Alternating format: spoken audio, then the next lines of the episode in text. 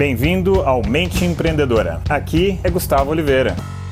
Se você quer ser o melhor em alguma coisa, você tem que estar disposto a fazer o que ninguém quer fazer. E para isso você precisa de muita garra e muita vontade. Sabe de quem é essa frase? Michael Phelps. Vamos lá, galera, mais um bate-papo, mais um episódio. Imagine a seguinte história: uma mulher desempregada, já numa crise de depressão e mãe solteira, mas não arreda o pé da sua vontade de ser escritora. E muitos anos depois ela ter escrito uma obra e ter tentado muitas editoras que recusaram a sua obra, ela acaba publicando o Harry Potter e a Pedra Filosofal. Bom, você já deve saber, estou falando ali da escritora J.K. Rowling. E hoje ela é a escritora que mais vendeu livros, né? vendeu mais de um bilhão de cópias e ela poderia ter desistido. O que faz um Michael Phelps da vida ter conquistado tantas medalhas, ter sido tão bom naquilo que ele faz? O que fez o Ayrton Senna ser tão bom no que ele fazia? Enfim, são muitas razões, mas uma das razões que faz as pessoas conquistarem coisas incríveis e extraordinárias se chama força de vontade. Né?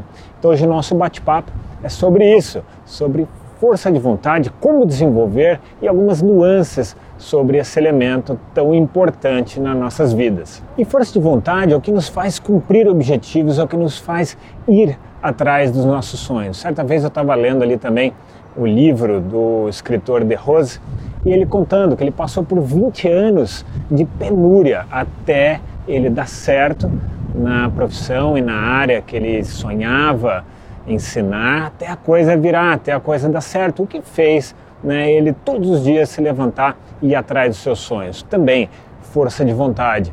E eu, claro, também já passei por muitas situações assim na minha vida, muitas, muitas mesmo, né? Eu me lembro muito bem quando eu comprei o imóvel da, de um dos meus negócios em São Paulo, é um predinho assim de quatro andares, e teve uma hora que o dinheiro literalmente acabou e eu precisava continuar a obra. E nossa, eu realmente tipo tinha que pagar dali dois, três dias, tinha que pagar uma quantia enorme, não sabia de onde eu ia tirar o dinheiro. Eu podia ter desistido, eu poderia ter voltado atrás, eu poderia ter colocado o prédio à venda, mas eu tinha uma enorme força de vontade, uma enorme missão comigo mesmo, que era montar aquele prédio ali do jeito que eu imaginava, do, nos meus sonhos, né? Do meu negócio. Então eu precisava sempre de muita força de vontade para isso. E sem força de vontade, nada acontece, não tem movimento. Então muitas vezes eu vejo que as pessoas é, param nas primeiras dificuldades e são nas dificuldades que você tem que colocar mais energia, mais vontade. E quanto mais ah, maior a dificuldade, mais você tem que colocar energia e assim por diante. E essa é uma forma de desenvolver a força de vontade, né? Então, em caso de dificuldade, aumente a sua garra, aumente a sua vontade, aumente a sua força interna, a sua força interior. Mas é importante lembrar e ressaltar que isso também não vem da noite para o dia. Isso é uma coisa que você tem que ir conquistando, tem que ir construindo aos poucos.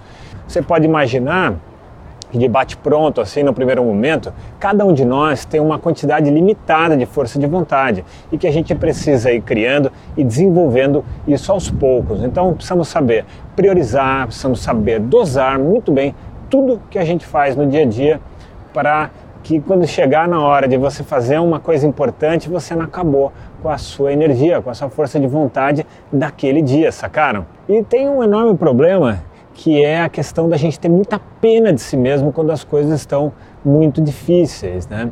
Então eu vejo às vezes as pessoas com uma pena de si mesmo e tal, e eu desenvolvi um mecanismo que eu queria ensinar aqui para vocês, uma sacada, uma técnica, a técnica do cronômetro. Já ouviram falar? Então vou dar uma dica aqui que eu, que eu uso então anota isso, se é uma pessoa que gosta de anotar. Aliás, recomendo sempre anotar essas coisas, porque grava melhor no nosso cérebro, né? Então como é que é a técnica do cronômetro, Gus? É o seguinte, eu me permito ficar ali uma meia hora, uma hora, remoendo o problema, sofrendo mesmo. Então, caio assim no sofá, na cama e fico sofrendo ali meia hora, uma hora, tal, tal, tal, e eu cronometro, né? Coloco isso no cronômetro. E aí, dali meia hora, uma hora, o tempo que eu designei, toca o despertador, eu levanto e sigo a vida, galera. E resgato a minha força de vontade para cumprir os meus objetivos. Espero que você tenha curtido esse episódio e no próximo vou falar sobre tomada de decisão. Então fica ligado, fica atento no próximo. Eu vejo para vocês um grande abraço.